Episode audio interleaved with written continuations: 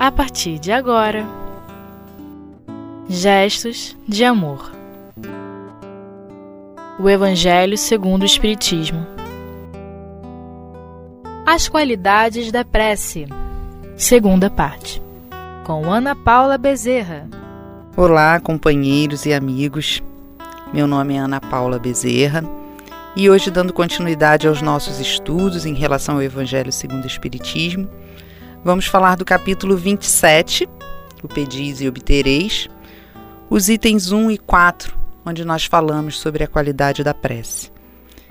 Que as nossas primeiras palavras sejam sempre de agradecimento a Deus pelo amparo, pela oportunidade concedida e que possamos juntos, né, eh, organizar os nossos pensamentos e os nossos sentimentos em relação a essa tão importante oportunidade que nós temos de contato com o Pai, que é a prece. Então vamos ler aqui bem rapidinho o item 1, que é uma passagem bíblica que está em Mateus no capítulo 6, versículos 5 a 8, e depois nós vamos ler as considerações de Kardec falando sobre as qualidades da prece.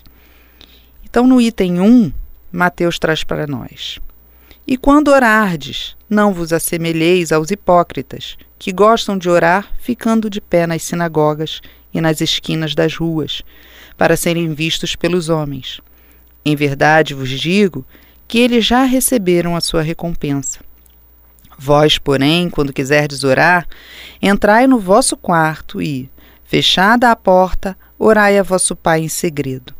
E vosso Pai, que vê o que se passa em segredo, vos dará recompensa. Não vos preocupeis em pedir muito em vossas orações, como fazem os pagãos, que imaginam que é pela quantidade de palavras que serão atendidos em seus pedidos. Não vos torneis, pois, semelhantes a eles, porque vosso Pai sabe do que tendes necessidade antes que o peçais. E Kardec traz o seguinte para gente. As qualidades da prece são claramente definidas por Jesus. Quando orardes, disse ele, não vos coloqueis em evidência, mas orai em segredo.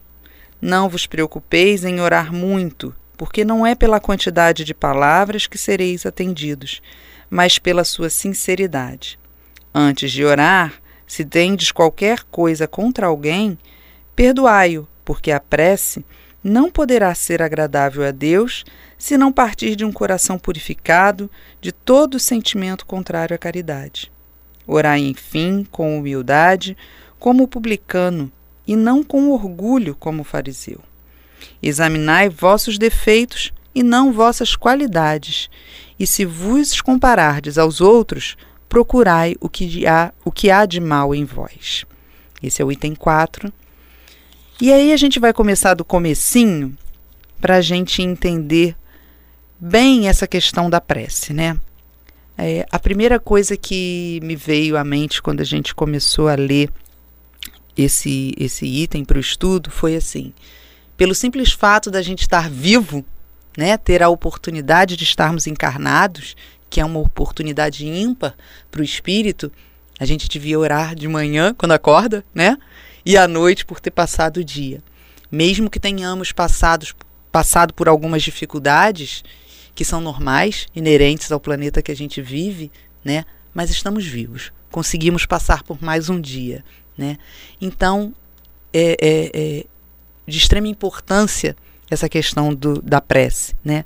E o que é a prece, né? A prece é quando eu chego, segundo o dicionário Aurélio, né, ele diz que é uma mensagem oral que se dirige a uma divindade ou a um santo pedindo ajuda ou bênção ou agradecendo uma graça recebida, né? É uma mensagem que a gente envia para uma divindade, né? Para Deus, a gente envia Jesus ou aqueles bons espíritos que com os quais a gente se simpatiza, né? E que a gente acredita, e na realidade é assim que acontece, que vão interceder por nós, né, nas nossas maiores dificuldades, naqueles momentos onde a gente vê que a gente sozinho não consegue, né? Porque na realidade sozinho não conseguimos, né? Ai de nós se não tivéssemos eles, né, nos amparando, nos auxiliando, né? Mas a gente para para pensar também quando no próprio dicionário traz é uma mensagem que a gente envia, né, vamos dizer assim, a uma divindade. Então não é uma coisa muito banal, né? Não é uma coisa muito simples, né? É algo de extrema importância, né? E logo no início aqui da, da citação de Mateus, quando ele fala, né, quando orardes, não vos assemelheis aos hipócritas, né? E mais à frente ele fala assim, para serem vistos pelos homens, né? Que na realidade, quando eu oro, eu oro a Deus, né? Eu oro aquele que eu sei que realmente vai me auxiliar naquele momento de dor, naquele momento de aflição, naquele momento de dúvida, que eu sei que ele pode, né? Eu sozinho não posso. E com certeza as pessoas que estão na caminhada comigo, que muitas vezes trazem problemas, dores e dificuldades como eu, também não vão poder me ajudar de uma forma tão patente quanto nosso pai, né? Então, os homens não precisam saber do que eu falo, do que eu oro, né? O que, que eu quero com isso quando eu abro a minha, a minha boca externando o meu sentimento, os meus pensamentos, se não é a Deus? Né? Isso a gente tem que ter muito claro. Ele fala mais à frente: fechada a porta né, do vosso quarto, orai a vosso Pai em segredo, e vosso Pai que vê o que se passa em segredo vos dará recompensa né? Fechada a porta, ah, então quer dizer que eu tenho que me trancar no quarto, né, para ninguém escutar o que eu estou falando, né? Vamos raciocinar um pouquinho mais. Fechada a porta. Quando a gente fecha uma porta de um ambiente, a gente busca uma privacidade, busca um ambiente mais íntimo, né?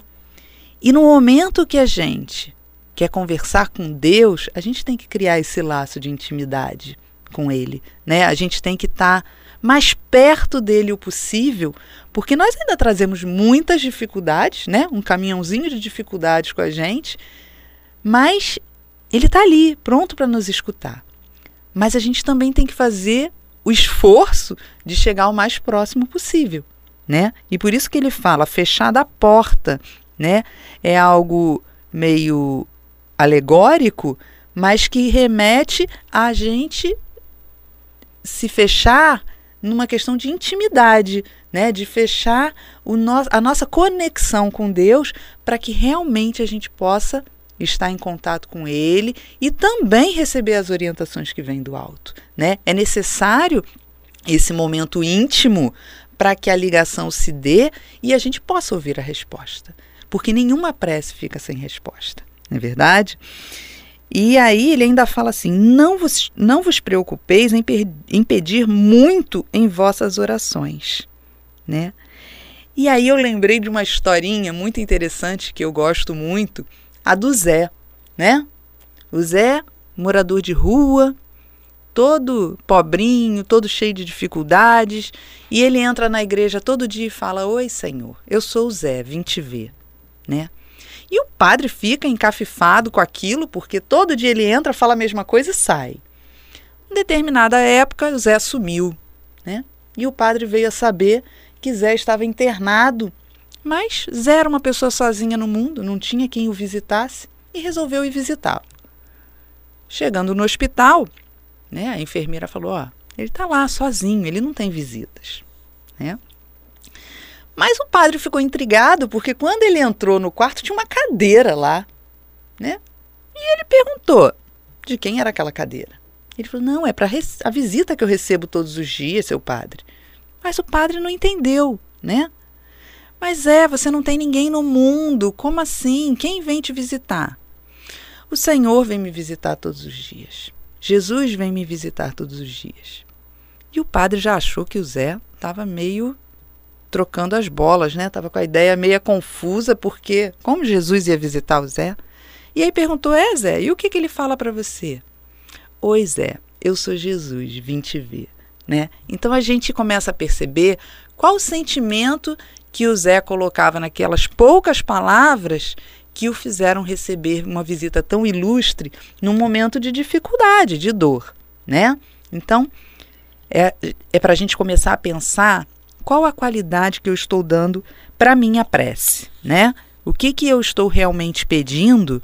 Se eu tenho necessidade realmente daquilo, se aquilo faz parte das minhas necessidades enquanto espírito imortal, e se eu realmente estou agradecendo o que eu preciso agradecer, o que realmente me faz bem, enquanto também espírito imortal.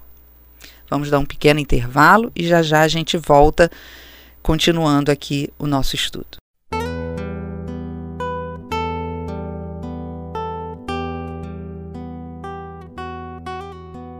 Gestos de amor. O Evangelho segundo o Espiritismo. Então, amigos, retornando ao nosso estudo, continuando aqui agora com a dissertação de Kardec, no item 4, onde ele vem falar sobre as qualidades da prece. Né? E ele trouxe aqui para nós né, que essas qualidades são definidas assim claramente pelo Mestre Jesus. Né? Ele diz: quando orardes, não, não vos coloqueis em evidência, né, mas orar em segredo. Lá no início a gente vê que no Evangelho ele fala sobre essa questão do segredo, né? E essa questão da qualidade é uma coisa muito interessante, né? O que é qualidade, né?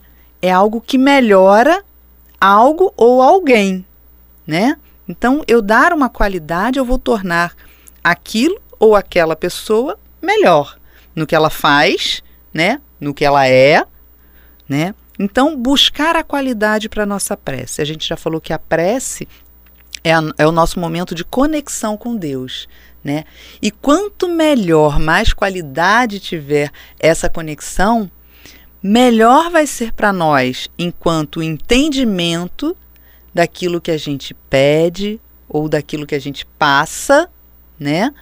E mais fácil vai se tornar a solução dessas dificuldades que a gente enfrenta no nosso dia a dia, né? E ele fala aqui também, ó, não vos preocupeis em orar muito, porque não é pela quantidade que sereis atendidos, mas pela sinceridade, né? E aí a gente pensa assim, a sinceridade é tudo, né?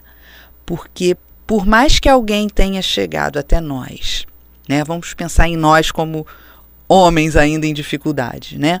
Alguém chega até nós, essa pessoa pode ter nos prejudicado, pode ter feito algo que a gente não gostou, mas se ela chegar para a gente, para um pedido de desculpas, para se aproximar, e a gente perceber a sinceridade, é diferente, né? A gente vai reagir diferente, a gente vai entender de uma forma diferente, porque aquilo vai nos tocar, né?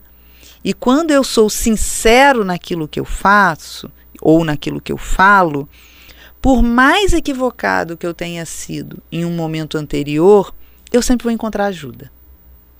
Em qualquer momento, né? Então, antes de orar, se tendes qualquer coisa contra alguém, perdoai-o, porque a prece não poderá ser agradável a Deus se não partir de um coração purificado de todo sentimento contrário à caridade. Né? Como é que eu vou chegar para conversar com Jesus se eu tô danado da vida com meu irmão? Né? Jesus vai falar assim: meu filho, você ainda não entendeu.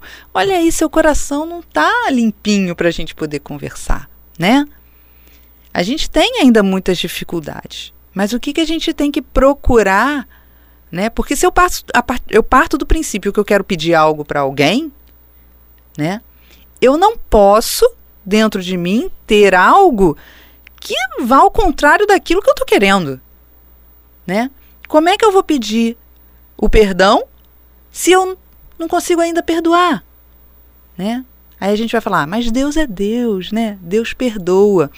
Mas Ele quer que a gente perdoe da mesma forma. Que a gente aprenda também, é lógico, na medida né, que a gente ainda tem de, de, de possibilidades né, para isso, mas que a gente comece a já praticar isso dentro da gente. É lógico que no início não vai ser um perdãozão, vai ser um perdãozinho, né? A gente ainda vai carregar algumas dificuldades, mas se a gente já começa a cogitar que será que se eu tivesse no lugar do outro eu não faria a mesma coisa? Ou às vezes até pior, né? Então eu tenho que parar para cogitar que, puxa vida, será que algo eu poderia ter feito para evitar essa situação? Será que algo eu poderia ter dito para que o outro não agisse dessa maneira comigo, né? Será que eu também não tenho uma parcelinha de culpa nessa história toda, né? Então, para eu chegar até Deus com o meu coração puro, para que a minha prece seja atendida, para que eu tenha uma prece com qualidade, né? Vamos dizer assim, eu tenho que buscar deixar o meu coração mais puro possível, né? Para que ela, como ele fala aqui, seja agradável a Deus, né? Orai, enfim, com humildade, como o publicano, e não com orgulho, como o fariseu, né? Ele fala, vai falar lá no item 3, que a gente vai estudar mais à frente um pouquinho, quando ele fala que o, o, o fariseu vai orar, né? E fala, ele, ele começa certo, né? Porque ele fala assim: Meu Deus, graças vos dou, aí a gente vibra, né? Ele vai. Por não ser como o resto dos homens. Aí, puxa vida, né?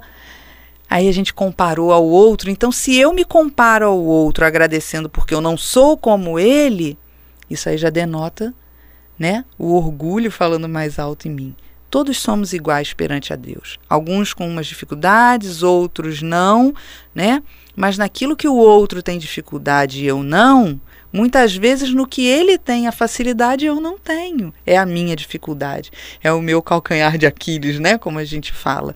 Então, é sempre é, buscar não estar nem nos comparando e nem julgando, porque a gente não sabe a dor que vai no coração do outro, a aflição que vai no coração do outro, né? Então, orar com humildade e não com orgulho. E aí ele ainda fala assim: examinai os vossos defeitos, né? E não as vossas qualidades. Porque se a gente for parar para pensar, as qualidades não são mais do que nossa obrigação, né? Não é mérito nenhum. A gente tem um, um, uma destinação. Sermos espíritos puros, perfeitos, né? Então as qualidades não é nada demais, não. É aquilo que a gente tem que fazer de certo. Mas os defeitos são aquilo que a gente tem que combater no nosso dia a dia, que a gente tem que tentar lapidar no nosso espírito para que a gente possa caminhar de uma forma melhor, mais tranquila, atingindo os nossos objetivos, né? E ele fala: "E se vos comparardes aos outros, procurais o que há de mal em vós, né? Porque é muito fácil a gente achar qualidade, né? Agora vamos descobrir aquilo que a gente ainda tem dificuldade de trabalhar, né? O que que eu posso, tirando, deixando o nosso orgulho, a nossa vaidade de lado, o que que eu posso olhar no outro de qualidade que eu não tenho, né? E nessas horas falar, Senhor, eu ainda tenho dificuldade nisso, né? Mas eu quero mudar. A gente sabe que a gente não vai mudar de uma hora para outra, que o nosso pro, pro, processo de progresso ainda é um pouquinho lento, né? Mas com certeza nós vamos mudar. É, isso é uma fatalidade, né? Então, o que, que eu tenho que melhorar em mim que no outro já está feito e que muitas vezes aquilo me causa inveja ainda por cima, né? Muitas vezes eu olho para o outro e não, ele faz isso, mas naquilo né? Não, não. Senhor, eu preciso me melhorar, né? O que que eu posso fazer? Porque o fariseu, ele diz que não não é como o resto dos homens, dos outros homens, né? O orgulho prevaleceu ali na prece dele. Já o publicano, ele fala: Senhor, tem de piedade de mim que eu sou pecador. Ele reconhece né? Ele não evidencia as qualidades dele, mas as dificuldades que ele tem e pede o auxílio. Né? E isso aí é se colocar humildemente diante de Deus, né? que Deus é soberano. Ele sabe das nossas dificuldades, sabe das nossas necessidades, sabe. Né? Aí muitas vezes a gente até fala, então para que, que eu vou rezar? Né? Para que, que eu vou fazer prece se Deus sabe tudo o que eu preciso? Mas uma coisa que nós precisamos muito e que muitas vezes esquecemos é que precisamos da humildade para caminhar e para crescer, né? E por isso essa necessidade de estar em contato com Deus, de estar tentando eh, nos melhorar em relação a essa conexão que vai fazer com que a gente possa ter o amparo necessário para caminhar compreendendo eh, as dificuldades, as provas que a gente tem que enfrentar no nosso dia a dia. Com isso, com certeza, a gente caminha com mais leveza, com mais segurança, né? Porque a gente sabe do amparo.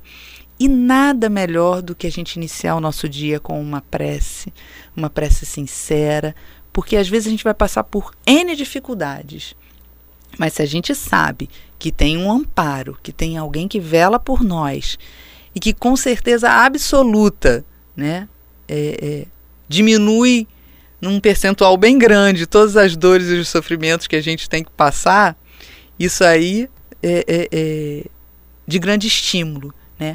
Então que possamos, pessoal, é, orar com, com fervor, mas com humildade com tranquilidade, buscando pedir a Deus que nos auxilie nas nossas maiores dificuldades, né?